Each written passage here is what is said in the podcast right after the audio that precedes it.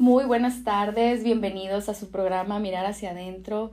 Es un gusto para mí que estén en sintonía esta tarde de viernes. Acompáñenme a lo largo de esta hora aquí a través de PSN Radio Tecate 620 AM o a través de las redes en www.unánimo620am.com. Y este, este día quiero compartir con ustedes un tema que me parece muy importante y que se ha venido haciendo conciencia sobre él, pero que al día de hoy todavía nos falta. Nos falta avanzar en esta parte del respeto y me refiero al respeto al adulto mayor. Cómo como sociedad nos dirigimos a los adultos mayores y sobre todo las nuevas generaciones que tanto estamos inculcando ese respeto, esas consideraciones que los adultos mayores requieren y, y, que en su momento nosotros también requeriremos si llegamos a esa etapa, que esperemos que así sea, ¿verdad? Y les quise hablar de este tema esta tarde, ya que el pasado 15 de junio fue precisamente el Día Mundial de la Toma de Conciencia de Abuso y Maltrato en la Vejez. Fíjense qué importante que, que haya un día específico para realmente generar esta conciencia que, que, la sociedad, insisto, se, se, vuelva más sensible, más empática a las necesidades de los adultos mayores, pero sobre todo, sobre todo a evitar el abuso o cualquier tipo de maltrato a los adultos mayores porque ellos merecen todo nuestro respeto. Entonces, fíjense que a partir del año 2011, la Asamblea General de las Naciones Unidas estableció precisamente el Día Mundial de Conciencia de Abuso y Maltrato en la Vejez. No hace muchos años que se estableció, sin embargo, cada año a partir del 2011 se hace esta conmemoración y se invita a todos como sociedad a que seamos conscientes para poder evitar acciones, insisto, de abuso o de maltrato en contra de los adultos mayores y se expresa, ¿verdad?, la oposición mundial a los abusos, insisto, y a los sufrimientos infligidos a algunas de nuestras generaciones mayores. Y ellos son precisamente los que nos enseñan, los que nos muestran a través de su experiencia, de todas esas vivencias que han tenido a lo largo de los años, tantas cosas que nos pueden compartir y que definitivamente necesitamos tener pues ahora sí que esa apertura y aprovechar esas oportunidades a quienes tenemos abuelitos en casa viviendo con nosotros o los que tenemos la dicha de tenerlos aún, aunque no vivan con nosotros y que podemos ir a visitarlos cada cierto tiempo o inclusive diario algunas personas, aprovechemos, aprovechemos a esos adultos mayores que definitivamente nos muestran su, su sabiduría, su experiencia a través de sus acciones, a través de, de esos relatos que comparten con nosotros y que de verdad siempre van a tener un mensaje de enseñanza, de reflexión, de cómo pues han venido cambiando las generaciones, de qué tiempos les tocó a ellos en su momento vivir como pues ahora sí que como jóvenes en diferentes etapas de vida por las que han pasado o de niños inclusive, claro que sí. Entonces, seamos, seamos como sociedad conscientes, pero sobre todo generemos esa conciencia, esa empatía hacia los adultos mayores en las nuevas generaciones, en los niños. Nosotros somos los modelos a seguir de nuestros hijos, de, de esos niños que nos rodean, que ven cómo actuamos, cómo, cómo nos, pues ahora sí que nos relacionamos con las demás personas. Y, y es muy triste ver a, a veces o ante determinadas situaciones a algunos adultos que no respetan a los adultos mayores, que inclusive precisamente incurren en algún tipo de abuso o de maltrato, de discriminación también, por qué no decirlo así, y que todo esto los, los niños que están a su alrededor lo ven, ¿sí? Y aprenden esas conductas negativas. Entonces, no podemos permitir como sociedad que esas conductas se, se presenten y sobre todo que se transmitan a las nuevas generaciones. Es muy, muy importante que generemos conciencia y sobre todo que a través de nuestro ejemplo de cómo convivimos con los adultos mayores, podamos transmitir una buena muestra, una buena forma de convivencia y de respeto a las nuevas generaciones. También les platico que la CNDH, la Comisión Nacional de Derechos Humanos, enfatiza que el objetivo de este día, insisto, es invitar a la sociedad en general, es decir, a todos, a reflexionar sobre los problemas físicos, mentales y de salud que pueden ocasionar a un adulto mayor el ser víctima de acciones perturbadoras de su confianza y que produzcan daño o angustia.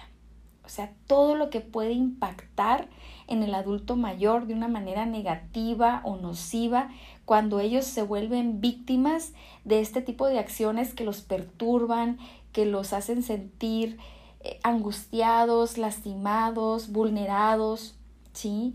Entonces es bien importante que tengamos conciencia de eso, cómo va a afectar a nivel físico mental en el adulto mayor. Necesitamos evitar este tipo de acciones, insisto, que los vuelvan a ellos vulnerables o más vulnerables, ya que pues por la propia edad están atravesando ciertas cuestiones físicas o de salud.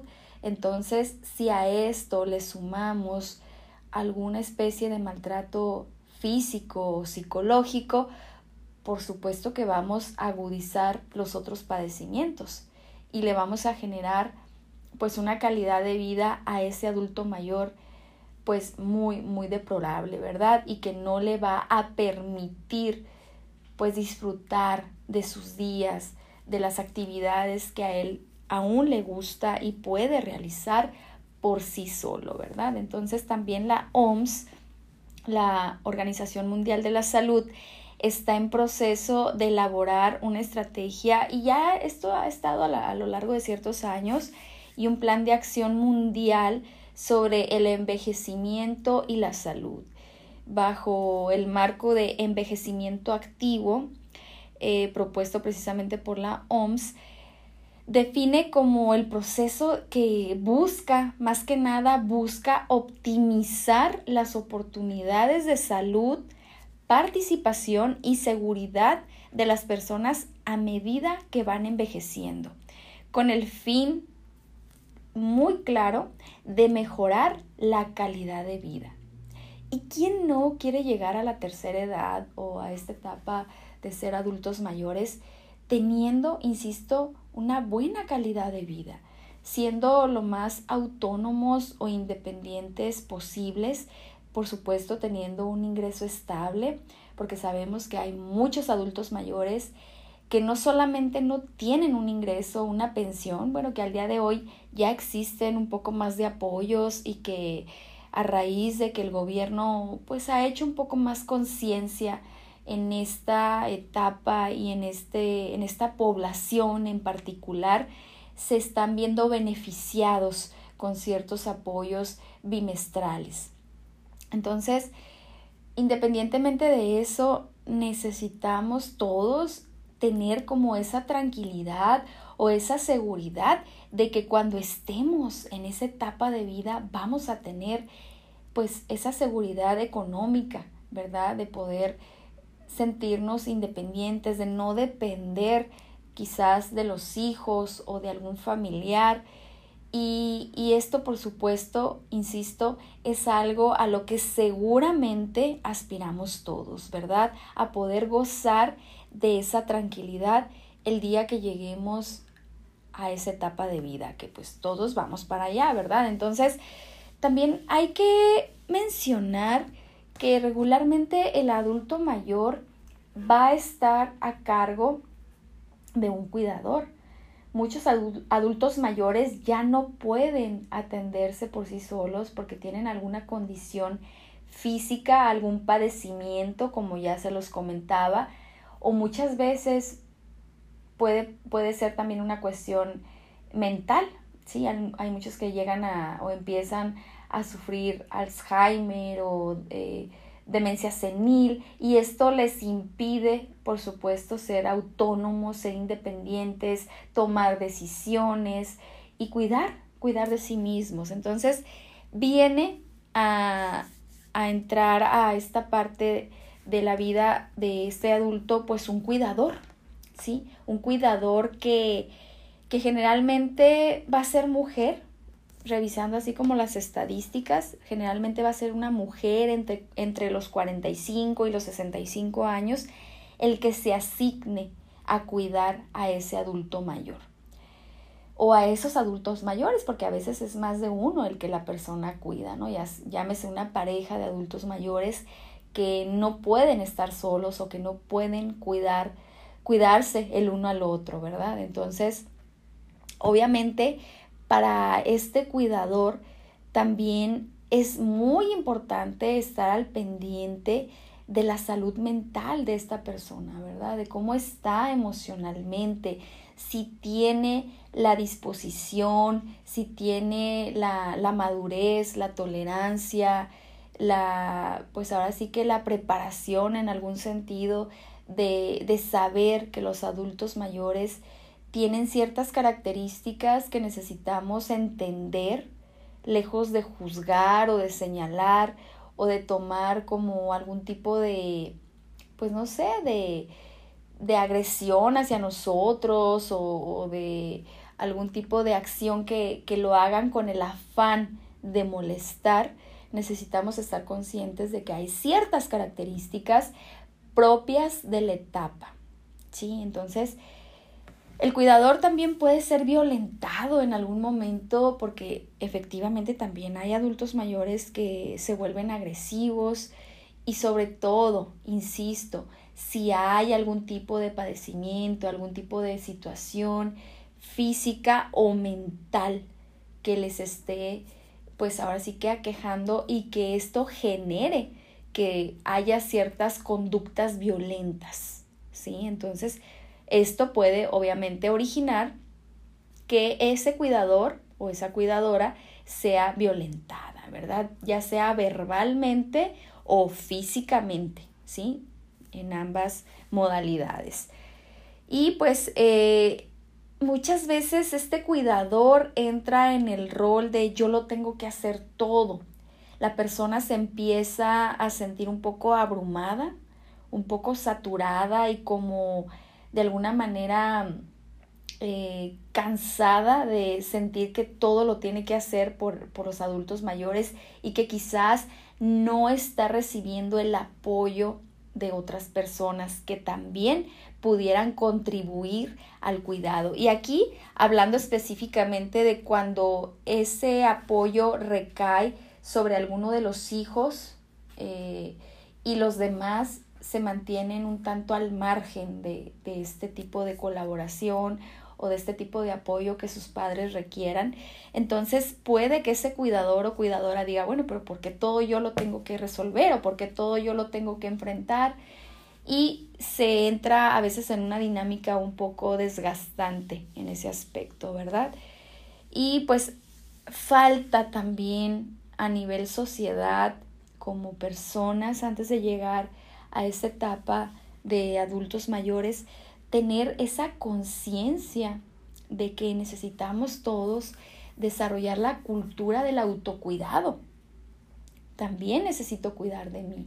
También necesito estar pendiente de mis necesidades y no porque al día de hoy estoy encargado o encargada de el cuidado de estos adultos mayores, llámense mis padres, mis abuelos, eh, algún familiar, ¿sí?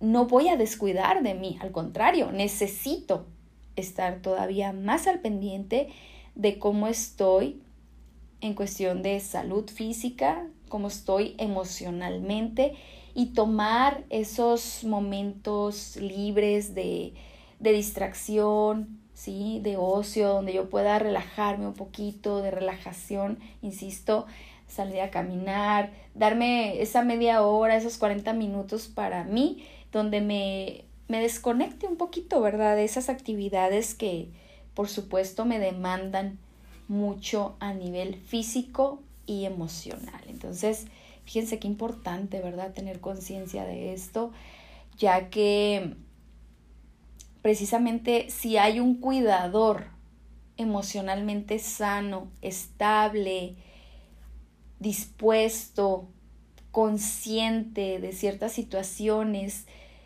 dispuesto, nuevamente lo comento, a poder aprender, a poder tener algún tipo de pues de capacitación, de, de aprendizaje sobre cómo adentrarse mejor a los cuidados de un adulto mayor, bueno, entonces vamos a evitar que este cuidador o esta cuidadora llegue a convertirse en el principal perpetrador de violencia o maltrato, porque a veces esto es lo que pasa, que ese cuidador que se asignó de manera, pues ahora sí que, eh, no sé, de manera eh, injusta o que no se le preguntó o que de manera deliberada dijeron pues tú hazte cargo, yo no puedo, yo no tengo tiempo, a mí no me corresponde, no, no quiero hacerlo.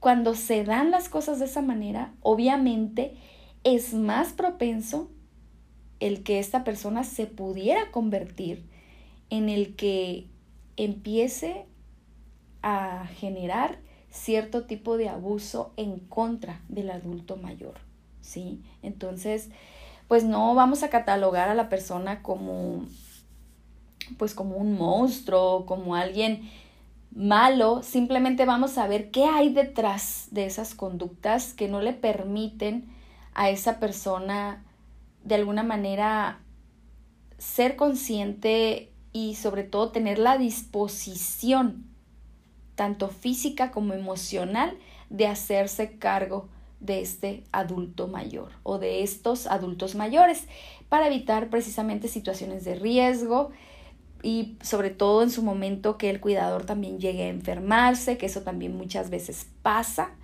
Inclusive ha habido casos donde el cuidador muere primero que la persona o que el adulto mayor llega a pasar, por supuesto y pues que caiga en algunas situaciones como de depresión o de manejo de ansiedad derivado de, del estar a cargo de los adultos mayores o de ese adulto mayor y que por la razón de que él no quería o no podía o se le, se le impuso esta responsabilidad, pues se está generando esta parte, ¿verdad? Esta parte negativa, nociva, que genera muchas veces el convertirse en esa persona que, que va a incurrir en actos violentos o de maltrato hacia los adultos mayores. Pero nos vamos a ir al primer corte, este tema está muy interesante, no se vayan, regresamos en un momento.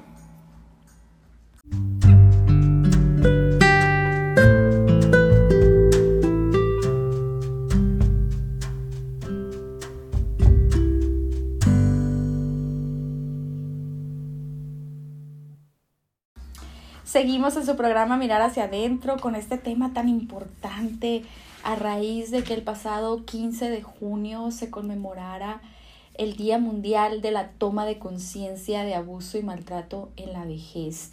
Necesitamos tener más información sobre este tema y sobre todo más conciencia de cómo evitar caer en ciertas conductas o acciones que promuevan o que generen algún tipo de abuso maltrato o discriminación a las personas de la tercera edad. Y antes de irme al corte, les comentaba de cómo juega un rol importantísimo el cuidador de, de ese adulto mayor, cómo es tan importante que esa persona también tenga pues el autocuidado, es decir, que esté atenta a sus necesidades, a sus, eh, ahora sí que a sus tiempos de descanso, a su salud, por supuesto, y cómo si esa persona fue asignada deliberadamente o cómo si las circunstancias generaron que esa persona fuera el cuidador, muchas veces esto puede ser un factor de riesgo para que se convierta en alguien que ejerza algún tipo de maltrato o de abuso. Entonces, por supuesto que debe de haber mucha disposición, sobre todo el decir yo quiero asumir este rol, yo puedo asumirlo, tengo ahora sí que la disposición de aprender, la disposición de hacer las cosas de la mejor manera para poder apoyar a este adulto mayor y también, muy importante, el poder desarrollar algún tipo de red de apoyo, ¿sí? Aquí eh, necesitamos tener como esta cultura de evaluar quién puede ser el mejor cuidador para poder establecer intervenciones adecuadas y que se puedan evitar situaciones de maltrato al adulto mayor y también al cuidador, porque sabemos, como se los mencioné también hace unos momentos, que el cuidador en determinado momento también puede ser víctima de maltrato eh, físico o verbal por parte del adulto mayor y sobre todo si este adulto está presentando algún tipo de enfermedad, algún tipo de padecimiento mental o situación que lo vuelva agresivo o poco tolerante, ¿verdad? O inclusive a veces no precisamente tienen algún tipo de enfermedad o algún padecimiento, pero el carácter de esta persona siempre ha sido un tanto fuerte o intolerante, llegan a la etapa de la vejez y se vuelven más intolerantes. Entonces muchas veces el adulto mayor también puede incurrir en faltas de respeto hacia el cuidador. Por eso se los comento, porque sí necesitamos tener esa conciencia, ¿verdad? De que es por ambas partes donde tenemos que tener el cuidado y la supervisión y sobre todo la cultura de evaluar quién es la mejor persona para encargarse de esa labor, de ese de esa responsabilidad, porque a final de cuentas es una responsabilidad importante, ¿verdad? Y sobre todo hay que identificar que a veces la soledad no implica tanto riesgo como estar en ciertos cuidados, ¿no? A veces el adulto mayor está mejor solo eh, que acompañado sobre todo si ese adulto mayor, insisto, es independiente, es autónomo, tiene la capacidad de tomar sus propias decisiones, aún de, ahora sí que, de administrar sus bienes, ¿sí? de comprar sus alimentos, de prepararlos. Entonces hay que evaluar, ¿verdad? Realmente qué es lo que le beneficia más en este momento. Y pues ahora sí que los pacientes o los adultos mayores o los ancianos que viven solos suelen desarrollar una, una mayor capacidad de resiliencia.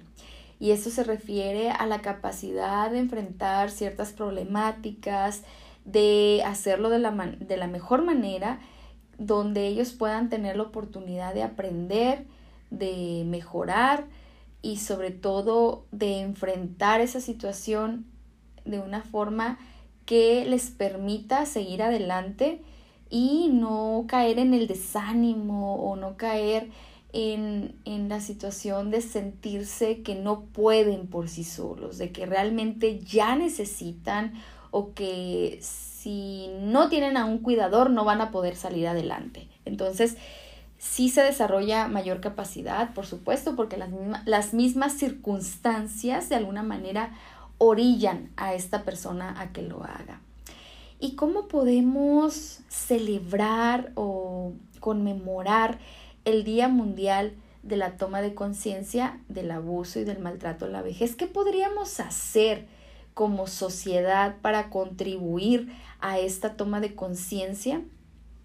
¿Cómo podemos volver esta efeméride más emblemática que nos invite como sociedad en general a respetar y hacer que los derechos que tienen todas las personas mayores eh, de gozar una mejor calidad de vida y sobre todo, como les decía, pensando que en algún momento nosotros también vamos a llegar a esa etapa de vida y cómo nos gustaría estar en ese momento.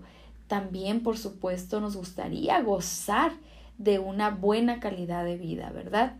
Donde precisamente el abuso, el maltrato, el abandono no sean permitidos ni aceptados bajo ninguna circunstancia en ningún país del mundo. Esa es como una meta híjole, pues muy ambiciosa, pero sí se puede trabajar en ello día a día y todos y cada uno podemos estar contribuyendo a que eso se pueda estar mejorando y se pueda estar trabajando, a seguir generando esa conciencia. Entonces, pues yo los invito a que formen, formen parte de esta celebración con algún aporte significativo que lo hagamos de una manera que impacte, que deje ese mensaje, que deje esa conciencia, ya se los decía también, en las nuevas generaciones que nos observan y que de ahí aprenden el cómo dirigirse a los adultos mayores. Y por supuesto, esto lo podemos comenzar desde nuestro hogar, desde nuestra familia, desde ese entorno más cercano que tenemos, desde ahí vamos a iniciar. Desde ahí vamos a comenzar a poner el ejemplo y a trabajar en acciones que contribuyan a una mejor calidad de vida para el adulto mayor. ¿Cómo lo vamos a hacer? Pues valorando, compartiendo con aquellas personas que ya tienen una edad avanzada, donde para ellos lo más importante en esta etapa de vida es poder recibir amor, tener comprensión y tolerancia de sus seres queridos. Para ellos es importantísimo esto, el sentirse amados, el sentirse comprendidos y el sentir que cuentan con la tolerancia ante las situaciones que están enfrentando por parte de sus seres queridos. Entonces, comparte en tus redes sociales, así como compartimos diferentes eh, noticias, diferentes memes, diferentes, eh, ahora sí que reflexiones, ¿sí? Comparte, ¿verdad? Este tema de abuso y maltrato en la vejez, cómo evitar esa es una buena manera de conmemorarlo, ¿verdad? Entonces, nos vamos a ir al segundo corte, pero regresamos con más, más información sobre este tema tan importante para todos. No se vayan, regresamos.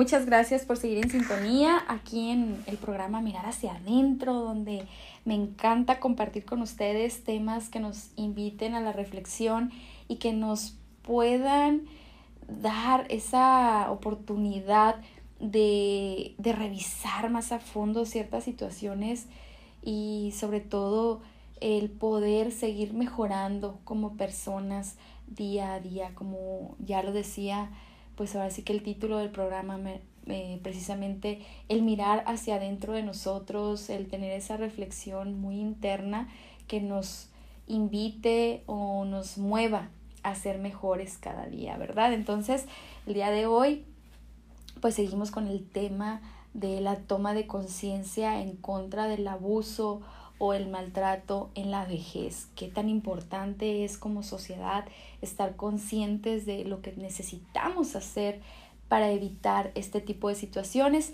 Y yo creo que necesitamos también empezar por comprender lo que es el envejecimiento, lo que implica, además de los cambios biológicos, físicos que se dan, el envejecimiento también está asociado con otras transiciones de la vida como el proceso de jubilación. ¿sí? Muchas personas entran en la tercera, en la tercera edad, en la, en la etapa de adultos mayores y de la mano viene la jubilación. La jubilación a ese trabajo, a esa actividad que desarrollaron durante muchos años y que también genera esa parte de, de duelo, ¿por qué no?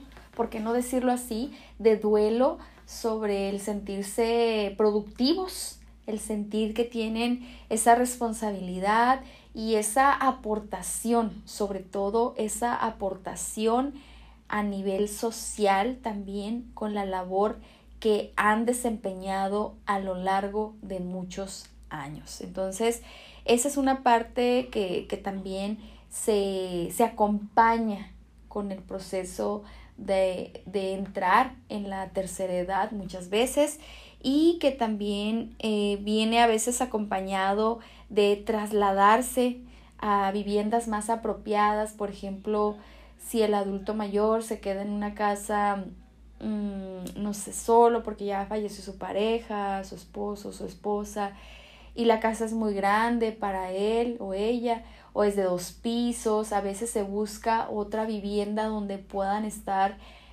las condiciones más óptimas para él o para ella y que se eviten riesgos de caídas, de, pues ahora sí que de, de situaciones que no les vayan a favorecer.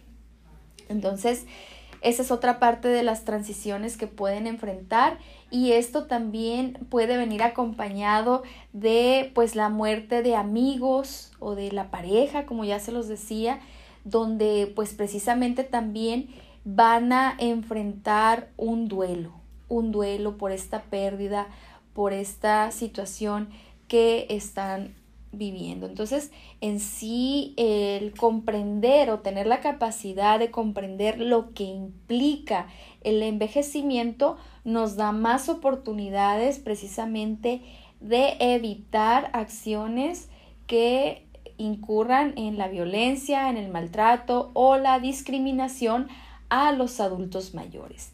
Y fíjense que también si tú eres un adulto mayor y el día de hoy tienes la oportunidad de estarme escuchando, hay actividades físicas que te pueden ayudar a mantenerte activo, a sentirte independiente, a que tu movilidad sea adecuada, a que no te sientas físicamente, pues ahora sí que limitado, siempre y cuando pongamos de nuestra parte, por supuesto. Estas actividades físicas eh, las pueden realizar adultos mayores en casa y es muy importante, sobre todo, por ejemplo, ahora que pasó lo de la pandemia y que todavía hay algunos adultos mayores que no salen tanto porque se cuidan y porque quieren evitar riesgos, pues se pueden hacer inclusive ejercicios aeróbicos en casa, en, en la silla, este, si estás en silla de ruedas, pues movilizar tus manos, tus brazos, este, o simplemente en una silla, ¿verdad? El, el, hacer ciertos movimientos te pueden ayudar. Actividades domésticas, pues también favorecen la movilidad. Las actividades culinarias, el preparar la comida, el movilizarte en la cocina, el hacer ese tipo de actividades. Por supuesto, el bailar. Hay muchos adultos mayores que disfrutan mucho de esta actividad de bailar. Las caminatas dentro de la vivienda, si tienes un patio un poquito amplio, pues puedes aprovechar también, por supuesto. O aunque no tengas mucho patio, ahí mismo en la sala, dar, dar algunas vueltas, caminar, subir y bajar escaleras con cuidado y de una manera adecuada. Y por supuesto, pues algunos ejercicios de bajo impacto, ¿sí? Que te ayuden a, a mover tus extremidades, a sentir que puedes estar activo. Y algo que disfrutan mucho los adultos mayores, en especial las mujeres, son las actividades de jardinería, ¿sí? El estar en el jardín con las plantitas, el estar pendientes de que sus plantas estén bonitas y todo esto pues debe debe ir acorde a la funcionalidad de cada adulto mayor. Hay algunos que van a poder hacer algunas actividades, algunos van a poder hacer todas, pero lo importante es esforzarnos y aprovechar lo que sí puedas realizar, ¿sí? Y sobre todo, ya casi para terminar, hay que tratar de eliminar esos estereotipos obsoletos y discriminatorios contra la tercera edad. Con frecuencia se da eh, se da por hecho de que las personas mayores son frágiles o son dependientes y son una carga para, los, para la sociedad. Eso no es cierto. Regularmente la persona mayor puede todavía ser productiva en algún sentido, aportar y no siempre son frágiles. Quizás su salud pues sí va en cierto declive porque así nos va a pasar a todos por la misma eh, pues ahora sí que evolución y, y sobre todo la, las etapas que vivimos, pero no, no tenemos que dar por hecho esto. Hay muchas personas de la tercera edad que se mantienen con muy buena condición física y que inclusive hasta participan en maratones o cosas así que realmente nos dan el ejemplo, ¿verdad? Y pues obviamente necesitamos como sociedad eliminar esa idea, ¿verdad? De que por, e, que por el simple hecho de que ya estás en la tercera edad, ya eres frágil, ya eres dependiente y puedes volverte una carga. Y evitar, pues ahora sí que términos como o más que nada fenómenos como el viejismo y la discriminación, ¿verdad? Que es pues esa percepción social negativa sobre pensar en llegar a ser viejo o vieja o sobre la vejez o el envejecimiento, eso se le llama viejismo, pero es como con, bajo una percepción negativa. Y esto pues a sabiendas de que el envejecimiento, y con esto cierro, es parte del curso de la vida. Todas las personas envejecen de diferente forma. ¿sí? Hay que crear conciencia sobre los impactos negativos que tienen los viejismos, es este término, o esta concepción en las personas mayores y hay que documentarnos sobre el proceso de envejecimiento para que se lleve de la mejor manera, analizando precisamente prejuicios y estereotipos. Les dejo este tema en reflexión y por favor, como sociedad, contribuyamos a evitar la discriminación, el abuso o el maltrato a los adultos mayores. Me despido esta tarde. Espero que tengan un bonito fin de semana y recordemos nuestra frase, ¿sí? Quien mira hacia afuera sueña, pero quien mira hacia adentro despierta. Muchas gracias, que tengan una excelente tarde de viernes. ¿Qué tal? Muy buenas tardes, bienvenidos a su programa Mirar hacia adentro. Muchas gracias por estar en sintonía y los invito a que se queden a lo largo de esta hora aquí conmigo a través de PSN Radio Tecate 620 AM, porque el día de hoy voy a compartir con ustedes un tema que es muy actual y está muy relacionado a, a lo que día a día hacemos y a lo que día a día, pues ahora sí que necesitamos de alguna manera para contactarnos a veces con personas a las que no hemos visto o a las que vimos inclusive hace unos días, ayer, pero que nos sirve precisamente para tener una comunicación. Y me refiero precisamente a las redes sociales y el uso que damos de ellas. Fíjense que es interesante que se ha destinado un día precisamente, que es el 30 de junio, el día de ayer, para pues de alguna manera resaltar el día de las redes sociales y este uso que tiene y que ha venido teniendo a lo largo de los últimos años, toda esta utilidad que se le da y, y, lo que implica, ¿verdad? Usar las redes sociales. Porque también déjenme decirles que al día de hoy todavía hay gente, aunque pareciera que no, que no las usa. O sea, hay gente que diario hace uso de ellas, pero también hay personas que no hacen uso de las redes sociales. Sí, y a lo mejor ustedes pensarán, bueno, pues son los adultos mayores, ¿verdad? Los que no tienen acceso o no saben cómo manejarlas, pero también hay gente relativamente joven que no hace uso de las redes sociales. Pero bueno, iremos hablando a lo largo del programa, les iré compartiendo cuál es el uso y con qué fin de alguna forma se, pues ahora sí que se desarrollaron las redes sociales, ya que el objetivo primordial eh, es que sean precisamente una herramienta que le permita a la población mundial, fíjense, mundial, una mayor y mejor comunicación, así como un medio para mantenerse informado, porque también a través de las redes sociales vemos noticias, vemos pues ahora sí que ciertas notas, ciertos reportajes, y esto nos da la oportunidad de enterarnos, ¿sí? De una manera más rápida y muchas veces más eficaz que antes que teníamos que esperarnos a ver las noticias por la tarde o, quizás a leer el periódico, que también esto ha venido a disminuir eh, pues ahora sí que el, el uso del periódico, el, la, la, compra del periódico, antes mucha gente,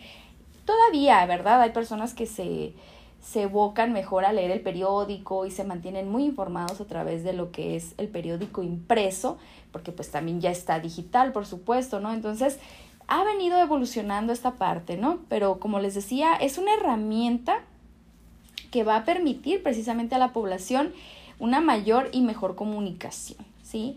Y, y va a ser pues utilizando la plataforma globalizada que es el Internet. A través de Internet es como vamos a estar conectados de las diferentes redes sociales que se manejan al día de hoy, porque son muchas las, las, las redes y pues todo es a través de Internet. Y pues en sí, ¿qué son las redes sociales? Ya dijimos o ya les compartí cuál es la función o más que nada cuál es el objetivo o por qué se desarrollaron para mejorar las comunicaciones. Pero en sí son estructuras que se crean, insisto, a través de Internet y que conectan a personas con intereses similares. Es decir, pues amigos, personas con intereses en común, a lo mejor de de cierta disciplina, de, de arte, de política, de diferentes, ahora sí que intereses, las personas se van a, pues, a relacionar muchas veces a través de las redes sociales.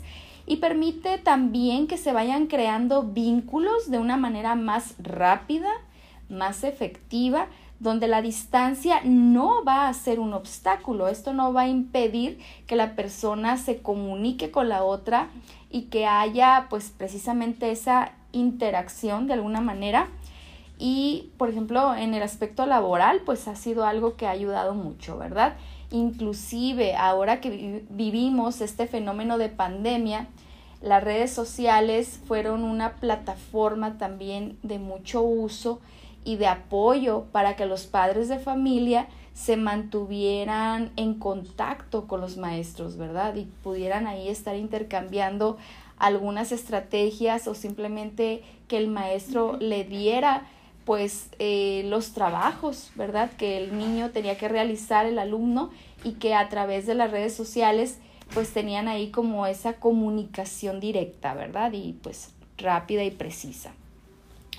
Y definitivamente ha habido una evolución del uso de las redes sociales. Esto ha ido evolucionando desde el día que se comenzaron a utilizar. Las redes sociales con el paso de los años se han venido transformando. Esto es una realidad y se ha vuelto pues algo realmente sumamente necesario para muchas personas. Es todo un boom. Ahora sí que el el tener el acceso a las redes y todo lo que ha generado, todo lo que ha permitido también en su momento. Y pues precisamente esto, que millones de personas en todo el mundo se mantengan cada día más conectadas y, sin lugar a dudas, sumando más usuarios cada vez. Es decir, cada vez se van sumando usuarios. Y sabemos también al día de hoy que desde una etapa muy temprana los niños ya empiezan a hacer uso de las redes sociales y son sumamente, pues ahora sí que hábiles para hacerlo, ¿no? Tienen mucha habilidad para conectarse, para moverse a través de las redes y para crear estas comunicaciones, ¿no? Entonces, esto es como algo parte de estas nuevas generaciones, ¿sí? Entonces, también es importante decir que una de las características fundamentales del ser humano es la necesidad de comunicarse. Y pues es de gran importancia hacerlo. Si no nos comunicamos, eh, nos volvemos personas aisladas, personas introvertidas que difícilmente desarrollan otras habilidades, porque la comunicación nos permite también aprender, expresar nuestras emociones, nuestras necesidades e intercambiar ideas, por supuesto, ¿verdad? Y esto es así, es vemos o aprendemos algo y enseguida tenemos que buscar a otra persona para compartir qué aprendimos, qué vimos, qué vivimos estos días o en estos momentos y a través de las redes pues se hace esta parte del compartir. Le comparto a las personas que, me interesan, a, mis amigos, a la gente que me rodea o a la gente que conozco inclusive desde hace muchos años, pero con la que no convivo físicamente día a día, pero está ahí ese lazo o ese vínculo a través de las redes sociales. Bueno, pues con ellos comparto esto, esto nuevo que aprendí, este logro, esta experiencia que tuve la oportunidad de vivir, si tuve un viaje, algún descubrimiento a través de él, simplemente la experiencia agradable de ir a un lugar que yo no conocía y que también de alguna manera comparto a través de fotografías, de, no sé, de historias, de videos, qué es eh, lo que he descubierto en este lugar, ¿verdad? Entonces es muy interesante y es un uso realmente, pues, eh, favorable si obviamente le damos el uso adecuado, ¿verdad? Y eso también lo, lo platicaré con ustedes a lo largo del programa.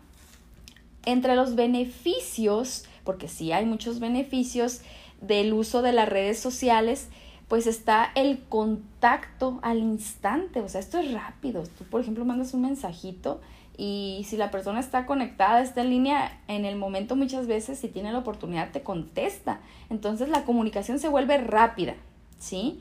Y esto independientemente de dónde esté la otra persona, si está en otro estado, si está en otro país, rápido te puedes contactar con esta persona a través de las redes sociales y pues es una comunicación muy activa y también muy versátil, así como pues un tanto innovadora en algunas cosas, diferente, donde puedes utilizar inclusive el apoyo de los GIF, los emojis, donde puedes expresar tus emociones o tu sentir a través de un mensaje escrito y que es auxiliado por otras, otro tipo de imágenes que va a acompañar, ¿verdad? Entonces, esto también te va a permitir, y ya se los mencionaba hace un momento, estar informado al instante de ciertos acontecimientos que van sucediendo ¿Cuántas veces no hemos visto, por ejemplo, un en vivo de alguna noticia que está pasando justamente en ese momento, por eso es un en vivo, y cómo nos enteramos de esa situación, ¿verdad? ¿Cómo nos permite más bien estar al tanto de lo que está sucediendo en ese momento? Y más si son situaciones que impactan o situaciones muy relevantes, y me vuelvo a, revocar a lo que ha sido lo que hemos vivido a lo largo de la pandemia, ciertas situaciones que han venido a raíz de esto, los cambios que hemos experimentado y cómo han impactado a nivel mundial en la sociedad. Entonces, de ahí se deriva esta parte, ¿verdad? De tener esa oportunidad de estar informados. Podemos obtener información importante en el momento, insisto, que hace, por ejemplo, décadas atrás teníamos que consultar en bibliotecas, en, enciclopedias, en libros especializados. Ahorita no. Con el simple hecho de tener en tu celular el acceso, por ejemplo, a Google y googleas, ahora sí como el término muy utilizado, googleas algo que quieres investigar o algo de lo que tienes duda, ahí en ese momento puedes tener información.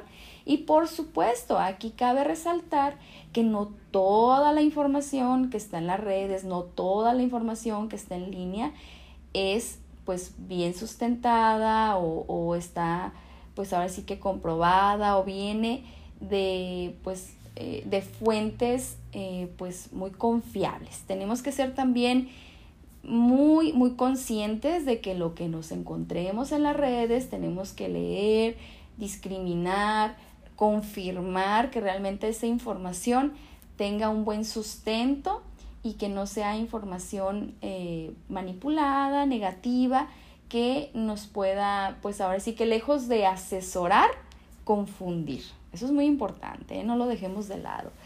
Y pues también nos permite seguir a personalidades del medio artístico, por ejemplo, a quien no le gusta o quien al día de hoy no sigue a alguien, alguien que le guste en cuestión de su trabajo artístico, eh, no sé, su actor favorito desde la adolescencia, por ejemplo, quien al día de hoy no tiene la oportunidad de seguirlo en alguna red. Este, también podemos eh, seguir a personas eh, pues culturalmente sobresalientes, escritores, artistas, pintores, en la política, en el, en el rango de la política, pues también, ¿verdad? Esos eh, pues personajes importantes que desempeñan algún papel en nuestra localidad, desde nuestro municipio hasta, hasta nuestra, pues no sé, la capital de, de nuestro estado, a nivel nacional, a nivel mundial, estas personas que tienen cargos importantes a nivel político, ¿verdad? Y pues son definitivamente las redes sociales magníficos canales de comunicación para compartir. Ya se los decía hace un momento, podemos compartir fotos, videos, experiencias, artículos, todo tipo de información que por supuesto es bien importante que esa información sea información de provecho, sea información valiosa, sea información que invite a los demás a reflexionar, a lograr hacer ciertos cambios si es necesario, todo, todo lo que abone para el crecimiento personal, para poder tener conocimiento de cosas que quizás al día de hoy no conocíamos o no manejábamos o no entendíamos, poder hacerlo. Eso es muy, muy importante, ¿verdad? Entonces, eh, pues hay que tener esa parte muy, muy consciente de que es un buen canal de comunicación para compartir con diferentes usuarios desde nuestros trabajos, ciertas publicaciones, proyectos en los que estamos trabajando, ciertas metas que hemos logrado siempre va a haber en las redes y sobre todo en plataformas donde tenemos amigos y donde tenemos seguidores o seguimos a otras personas, va a haber personas o va a haber esos amigos que también conozco físicamente que van a estar deseándome lo mejor y que cuando vean que yo tengo un logro y que lo comparto de manera abierta, directa, pues se van a alegrar mucho por mí y me lo van a hacer saber a través de un comentario, ¿verdad? Un me gusta, un me encanta, un qué bueno, un te felicito, sigue adelante.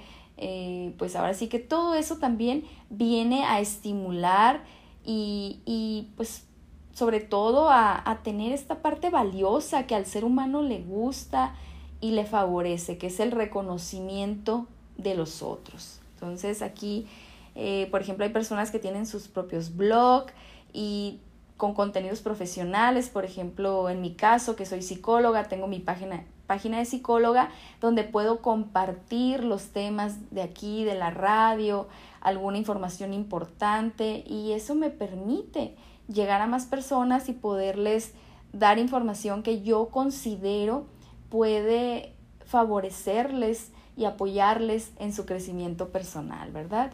Entonces ya sabemos que el uso de las herramientas como Facebook, Twitter, WhatsApp y entre otras muchas, eh, pues ahora sí que tienen muchas visitas y son ahora sí que al día de hoy muy, muy utilizados porque nos permiten acceder a una comunicación rápida, eficiente y muchas veces el tener la oportunidad de enterarnos en el momento de lo que está sucediendo en otro lugar o en mi localidad también, ¿sí? O sea, nos da esa, esa gran oportunidad, nos permite, ¿verdad?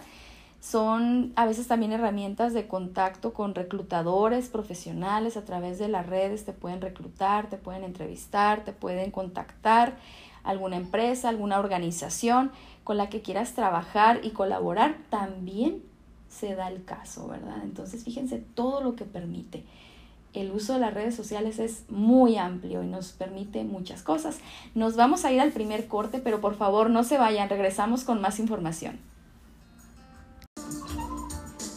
Muchas gracias por seguir en sintonía aquí en su programa Mirar hacia adentro y el día de hoy hablando del uso de las redes sociales, de cómo este boom que en su momento se dio hace algunos años ha ido incrementando y cómo nos ha facilitado de alguna manera y nos ha permitido estar en contacto con personas que no tenemos la oportunidad de ver físicamente seguido o diario.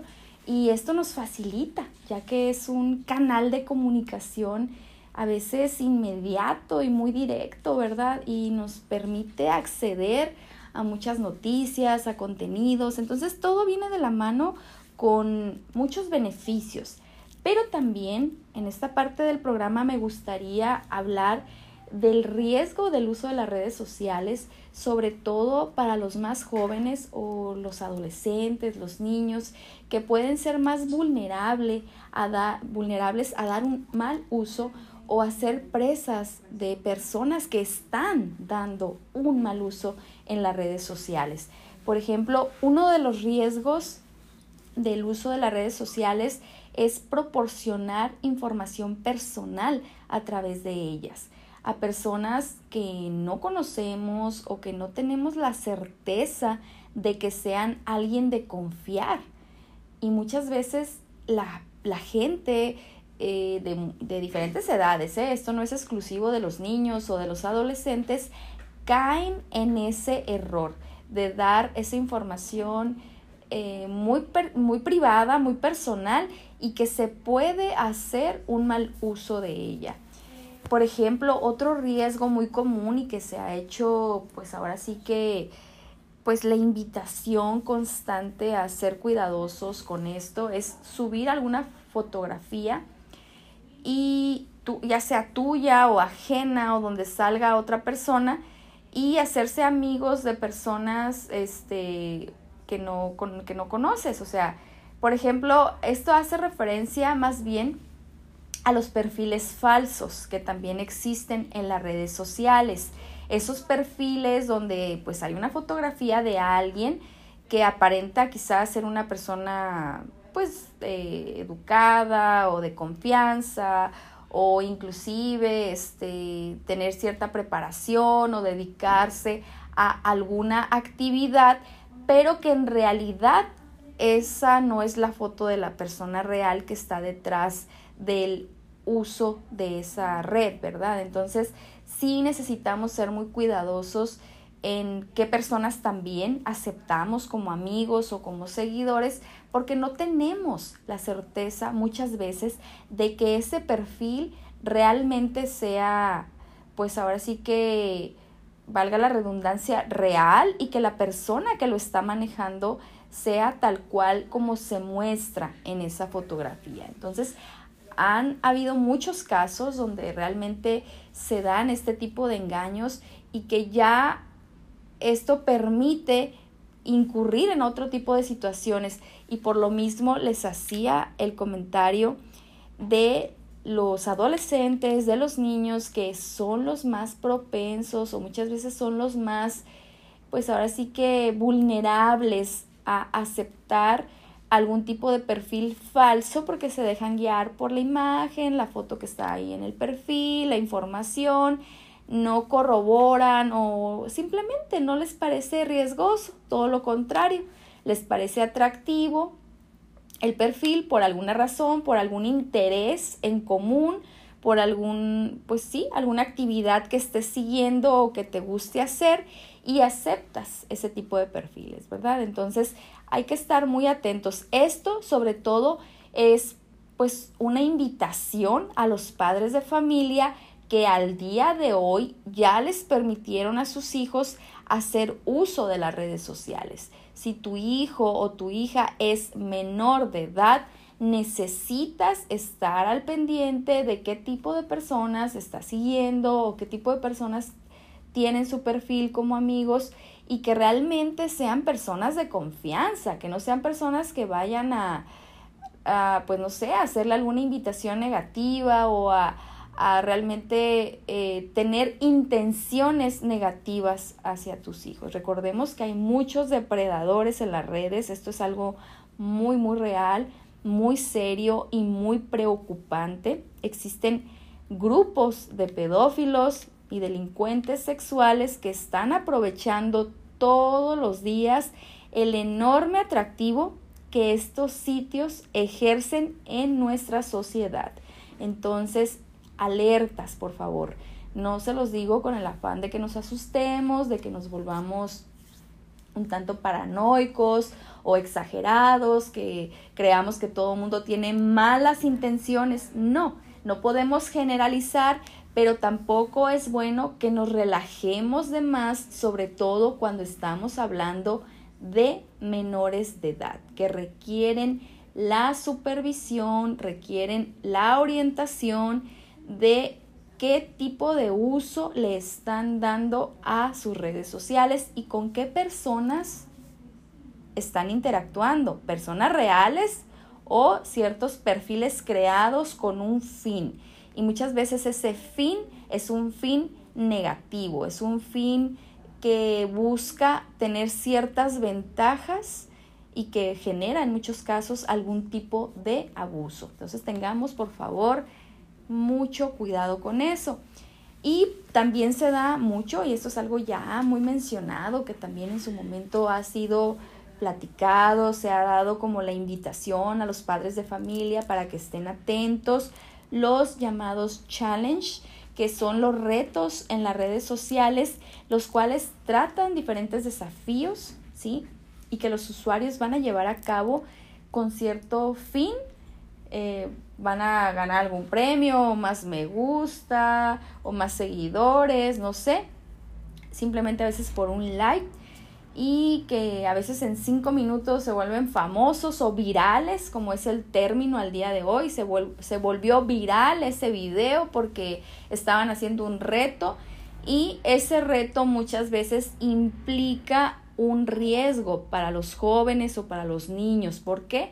Porque los ponen a, por ejemplo, se está abusando mucho que eh, dejaran de respirar, aguantaban, eh, miraban más bien o, o hacían el, el reto de quién aguantaba más y respirar. Y pues muchos se desmayaban y sabemos que esto puede generar ciertas situaciones porque hablamos de que le falta oxigenación a tu cerebro, eso no está bien.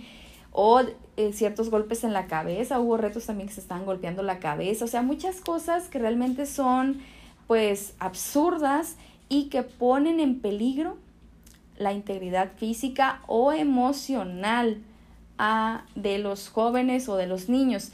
Y los retos más horribles que se han escuchado, por supuesto, son los que inclusive hablan de que te vas a hacer daño y lo vas a transmitir y que los demás van a ver si te cortas o ya hablando de algo más trágico, hasta si te quitas la vida, ¿no? Un suicidio. Entonces, tengamos mucho cuidado, ¿verdad? De, de lo que se puede hacer en redes sociales en especial, ¿sí? En ese momento en que el Internet interfiera en tus actividades diarias, llaman, llámense escolares, laborales, de un modo significativo. Esto ya se puede considerar un riesgo. Vamos a seguir con este tema regresando del corte, por favor, no se vayan, regresamos.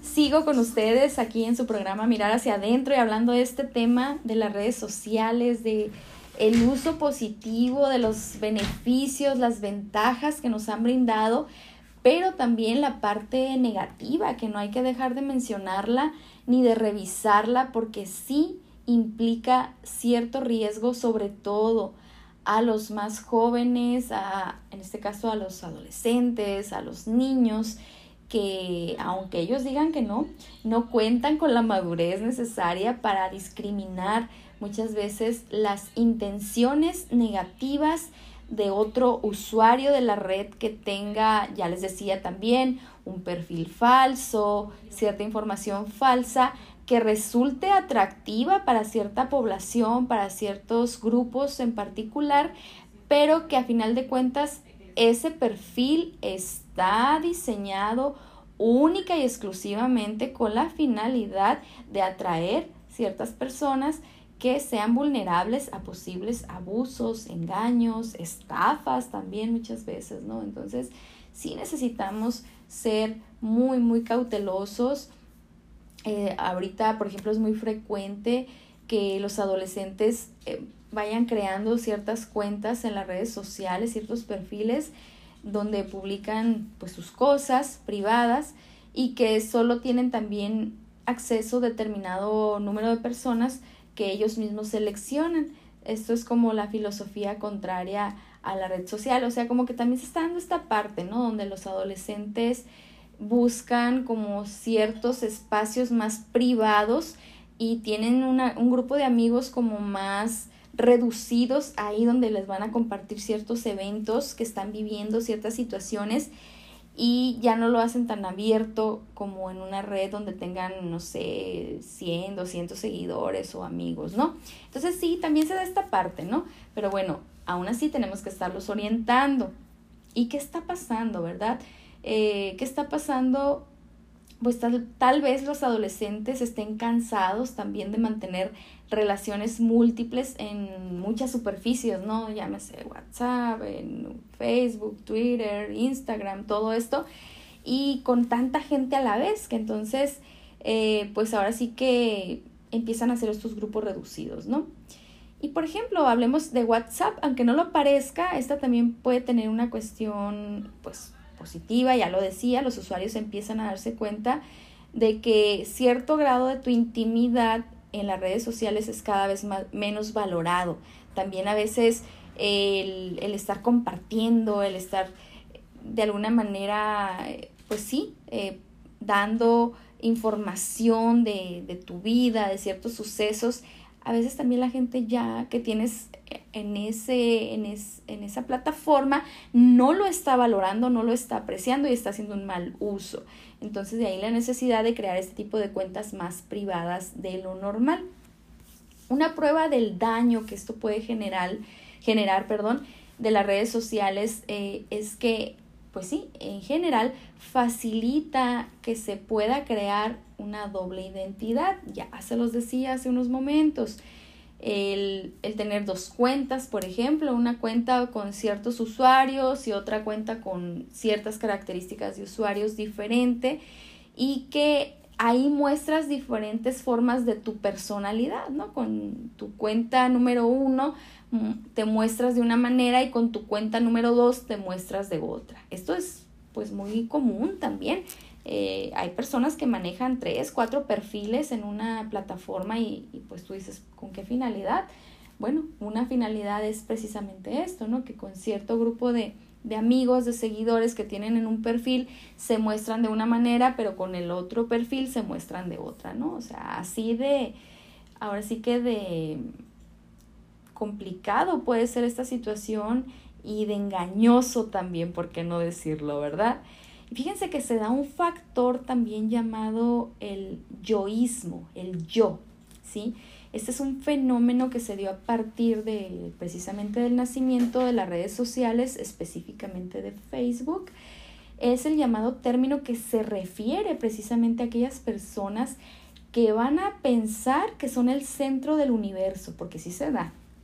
Y, en, y digamos que de manera negativa, esas personas que siempre están pensando híjole, pues es que todos los demás van a opinar sobre lo que yo haga, sobre lo que yo diga, están al pendiente, o me están criticando, me están señalando, o me atacan en las redes sociales, y que ahora sí que también dependen mucho de las opiniones y que están totalmente, pues ahora sí que atentos a lo que otros digan y opinen de ellos y se lo toman muy, muy a pecho o se lo toman como de una manera negativa. Y, y a veces también este, consideran que sus intereses son más importantes que los de las demás personas, como que ya minimizan el hecho de que, bueno, a ti te gusta esto, o fuiste a tal lugar, o te interesa tal cosa, lograste tal situación, bueno, no es tan relevante porque no es algo mío. O sea, entonces ahí es donde entramos en ese yoísmo, en el yo, yo, yo, ¿verdad?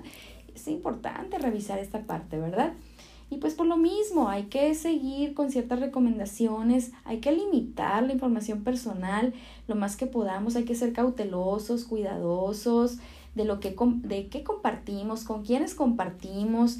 Es, esto no quiere decir que no podemos publicar nada, no nos vamos a ir de un extremo a otro, no, pero sí que lo hagamos evitando compartir ciertos aspectos que nos puedan exponer a la delincuencia. Inclusive se recomienda que cuando estás de viaje no publiques hasta que ya regreses porque entonces la gente se puede dar cuenta que tu casa está sola.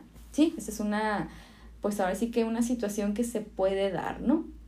Recordemos que no todo lo que se publica también en las redes sociales es cierto, al igual que como ya les decía también hace rato de, de lo que googleamos en su momento, de cierta información, cierto artículo, necesitamos tener la certeza de que sea algo que esté argumentado, que, que realmente, pues sí, tenga, tenga bases, que tenga, eh, pues ahora sí que la, eh, la, la, verdad en esta parte, ¿no? Que no sea algo manipulado, que sea simplemente una apariencia, ¿sí? En este caso es importante, ya les decía, apoyarnos de otros recursos, todavía podemos apoyarnos de libros, de periódicos, de noticiarios, de otro tipo de información. Y es importante también que evitemos creer y propagar rumores que no son frecuentes y que en aplicaciones, por ejemplo, a veces está como también en WhatsApp que compartimos o mandamos cadenas o cosas así y que realmente son cosas que no nos consta o que realmente no tenemos la seguridad de que eso esté sucediendo y ya lo estamos compartiendo. No, hay que ser cautelosos, hay que ser, eh, pues ahora sí que selectivos con lo que compartimos. ¿sí? Eso es bien, bien importante.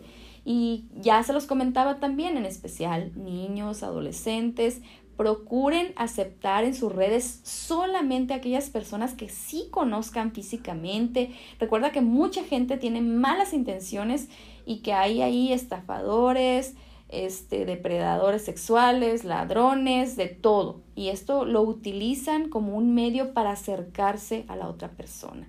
Y de preferencia, como psicóloga, yo les recomendaría que eviten que los menores de edad tengan redes sociales pero si ya las tienen, si ya dieron autorización, si ya dieron permiso, ok, supervisen. Supervisen, por favor, de manera frecuente qué amistades tienen, qué conversaciones tienen, a quiénes siguen y cómo, eh, cómo los ven a ellos y ellos qué están viendo, ¿no? Eso sería una recomendación bien, bien importante.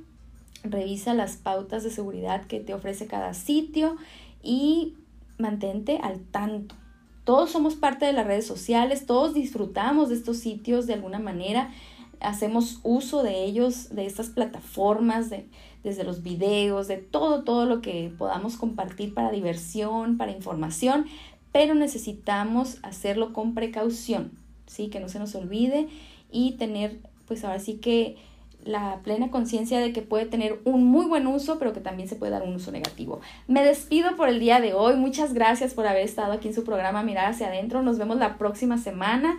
Y recuerden, quien mira hacia afuera sueña, pero quien mira hacia adentro despierta. Que tengan una excelente tarde. Muchas gracias. ¿Qué tal? Muy buenas tardes. Bienvenidos a su programa Mirar hacia adentro.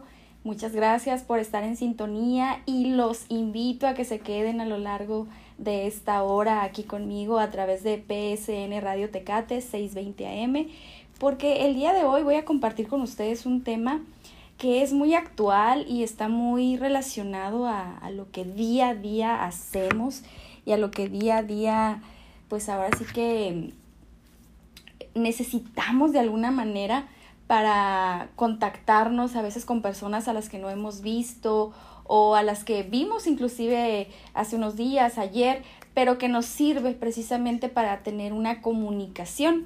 Y me refiero precisamente a las redes sociales y el uso que damos de ellas.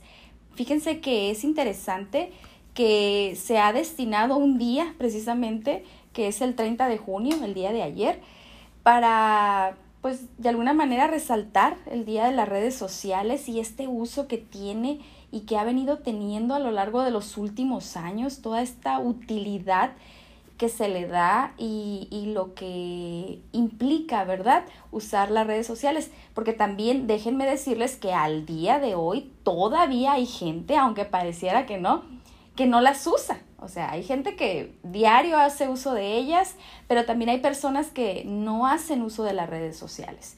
Sí, y a lo mejor ustedes pensarán, bueno, pues son los adultos mayores, ¿verdad? Los que no tienen acceso o no saben cómo manejarlas, pero también hay gente relativamente joven que no hace uso de las redes sociales. Pero bueno, iremos hablando a lo largo del programa, les iré compartiendo cuál es el uso y con qué fin de alguna forma se, pues ahora sí que se desarrollaron las redes sociales, ya que el objetivo primordial eh, es que sean precisamente una herramienta que le permita a la población mundial, fíjense, mundial, una mayor y mejor comunicación, así como un medio para mantenerse informado, porque también a través de las redes sociales vemos noticias, vemos pues así que ciertas notas, ciertos reportajes, y esto nos da la oportunidad de enterarnos, ¿sí? De una manera más rápida y muchas veces más eficaz que antes que teníamos que esperarnos a ver las noticias por la tarde o, quizás a leer el periódico, que también esto ha venido a disminuir, eh, pues ahora sí que el, el uso del periódico, el, la, la compra del periódico, antes mucha gente,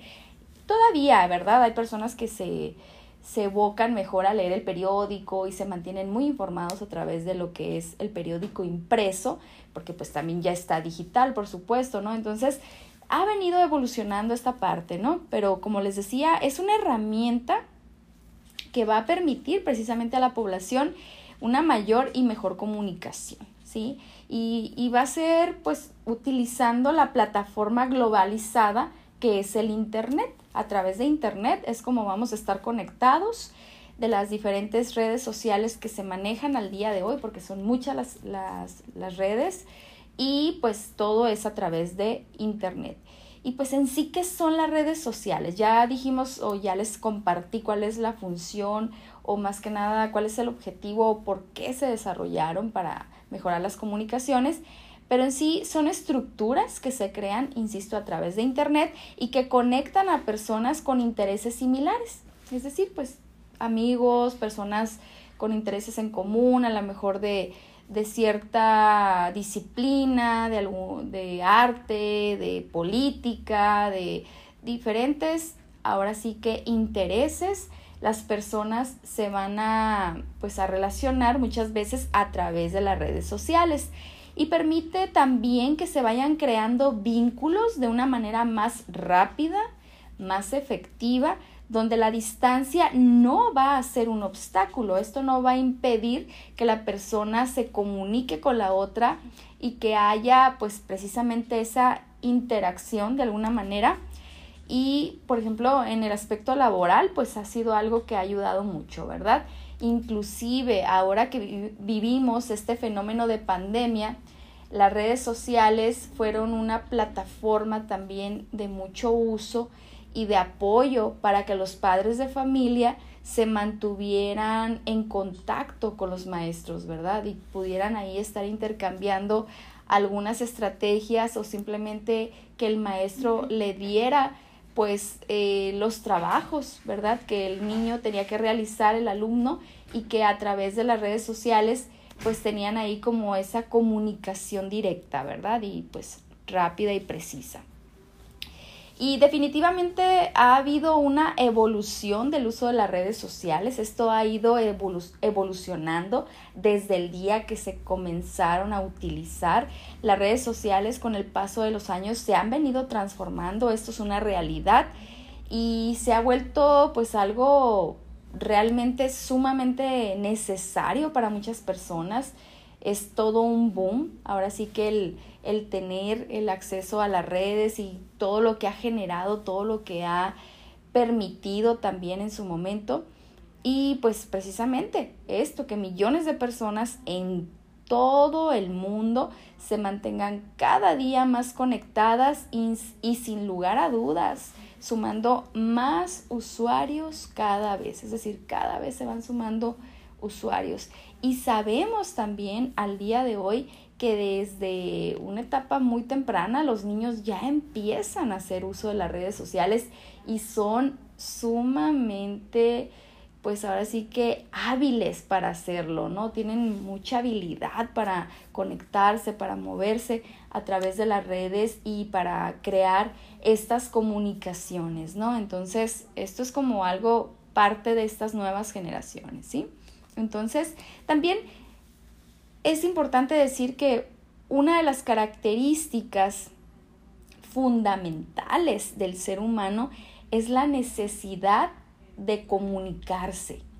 Y pues es de gran importancia hacerlo. Si no nos comunicamos, eh, nos volvemos personas aisladas, personas introvertidas que difícilmente desarrollan otras habilidades, porque la comunicación nos permite también aprender, expresar nuestras emociones, nuestras necesidades e intercambiar ideas, por supuesto, ¿verdad? Y esto es así, es vemos o aprendemos algo y enseguida tenemos que buscar a otra persona para compartir qué aprendimos, qué vimos, qué vivimos estos días o en estos momentos y a través de las redes pues se hace esta parte del compartir. Le comparto a las personas que, que me interesan, a, a, mis amigos, a la gente que me rodea o a la gente que conozco inclusive desde hace muchos años, pero con la que no convivo físicamente día a día, pero está ahí ese lazo o ese vínculo a través de las redes sociales. Bueno, pues con ellos comparto esto, esto nuevo que aprendí, este logro, esta experiencia que tuve la oportunidad de vivir, si tuve un viaje, algún descubrimiento a través de él, simplemente la experiencia agradable de ir a un lugar que yo no conocía y que también de alguna manera comparto a través de fotografías, de, no sé, de historias, de videos, qué es eh, lo que he descubierto en este lugar, ¿verdad? Entonces es muy interesante y es un uso realmente, pues, eh, favorable si obviamente le damos el uso adecuado, ¿verdad? Y eso también lo, lo platicaré con ustedes a lo largo del programa. Entre los beneficios, porque sí hay muchos beneficios del uso de las redes sociales, pues está el contacto al instante, o sea, esto es rápido. Tú, por ejemplo, mandas un mensajito y si la persona está conectada, está en línea, en el momento muchas veces, si tiene la oportunidad, te contesta. Entonces la comunicación se vuelve rápida, ¿sí? Y esto independientemente de dónde esté la otra persona, si está en otro estado, si está en otro país, rápido te puedes contactar con esta persona a través de las redes sociales y pues es una comunicación muy activa y también muy versátil, así como pues un tanto innovadora en algunas cosas, diferente, donde puedes utilizar inclusive el apoyo de los GIF, los emojis, donde puedes expresar tus emociones o tu sentir a través de un mensaje escrito y que es auxiliado por otras, otro tipo de imágenes que va a acompañar, ¿verdad? Entonces, esto también te va a permitir, y ya se los mencionaba hace un momento, estar informado al instante de ciertos acontecimientos que van sucediendo ¿Cuántas veces no hemos visto, por ejemplo, un en vivo de alguna noticia que está pasando justamente en ese momento, por eso es un en vivo, y cómo nos enteramos de esa situación, ¿verdad? Cómo nos permite más bien estar al tanto de lo que está sucediendo en ese momento. Y más si son situaciones que impactan o situaciones muy relevantes y me vuelvo a, revocar a lo que ha sido lo que hemos vivido a lo largo de la pandemia, ciertas situaciones que han venido a raíz de esto, los cambios que hemos experimentado y cómo han impactado a nivel mundial en la sociedad. Entonces, de ahí se deriva esta parte, ¿verdad? De tener esa oportunidad de estar informados. Podemos obtener información importante en el momento, insisto, que hace, por ejemplo, décadas atrás teníamos que consultar en bibliotecas, en, enciclopedias, en libros especializados. Ahorita no.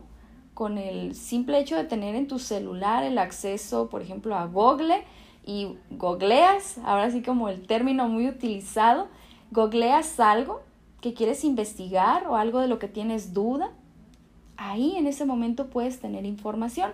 Y por supuesto, aquí cabe resaltar que no toda la información que está en las redes, no toda la información que está en línea es pues bien sustentada o, está pues ahora sí que comprobada o viene de pues eh, de fuentes eh, pues muy confiables. Tenemos que ser también muy, muy conscientes de que lo que nos encontremos en las redes tenemos que leer, discriminar, confirmar que realmente esa información tenga un buen sustento y que no sea información eh, manipulada, negativa, que nos pueda, pues ahora sí que lejos de asesorar, confundir. Eso es muy importante, ¿eh? no lo dejemos de lado. Y pues también nos permite seguir a personalidades del medio artístico, por ejemplo, a quien no le gusta o quien al día de hoy no sigue a alguien, alguien que le guste en cuestión de su trabajo artístico, eh, no sé, su actor favorito desde la adolescencia, por ejemplo, quien al día de hoy no tiene la oportunidad de seguirlo en alguna red.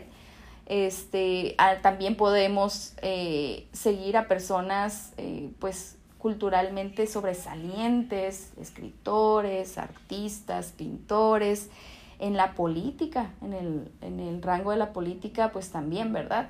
Esos eh, pues personajes importantes que desempeñan algún papel en nuestra localidad, desde nuestro municipio hasta, hasta nuestra, pues no sé, la capital de, de nuestro estado, a nivel nacional, a nivel mundial, estas personas que tienen cargos importantes a nivel político, ¿verdad? Y pues son definitivamente las redes sociales magníficos canales de comunicación para compartir. Ya se los decía hace un momento, podemos compartir fotos, videos, experiencias, artículos, todo tipo de información que por supuesto es bien importante que esa información sea información de provecho, sea información valiosa, sea información que invite a los demás a reflexionar, a lograr hacer ciertos cambios si es necesario, todo, todo lo que abone para el crecimiento personal, para poder tener conocimiento de cosas que quizás al día de hoy no conocíamos o no manejábamos o no entendíamos, poder hacerlo. Eso es muy, muy importante, ¿verdad? Entonces, eh, pues hay que tener esa parte muy, muy consciente de que es un buen canal de comunicación para compartir con diferentes usuarios desde nuestros trabajos, ciertas publicaciones, proyectos en los que estamos trabajando, ciertas metas que hemos logrado. Siempre va a haber en las redes y sobre todo en plataformas donde tenemos amigos y donde tenemos seguidores o seguimos a otras personas, va a haber personas o va a haber esos amigos que también conozco físicamente que van a estar deseándome lo mejor y que cuando vean que yo tengo un logro y que lo comparto de manera abierta, directa, pues se van a alegrar mucho por mí y me lo van a hacer saber a través de un comentario, ¿verdad? Un me gusta, un me encanta, un qué bueno, un te felicito, sigue adelante.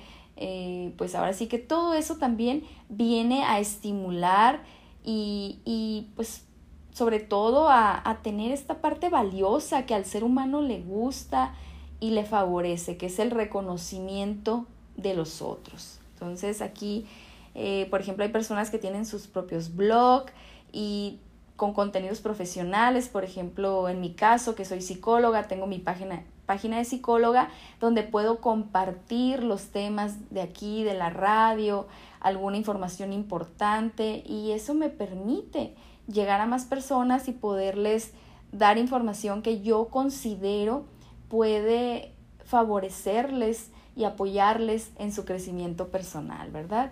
Entonces ya sabemos que el uso de las herramientas como Facebook, Twitter, WhatsApp y entre otras muchas, eh, pues ahora sí que tienen muchas visitas y son ahora sí que al día de hoy muy, muy utilizados porque nos permiten acceder a una comunicación rápida, eficiente y muchas veces el tener la oportunidad de enterarnos en el momento de lo que está sucediendo en otro lugar o en mi localidad también, ¿sí? O sea, nos da esa, esa gran oportunidad, nos permite, ¿verdad?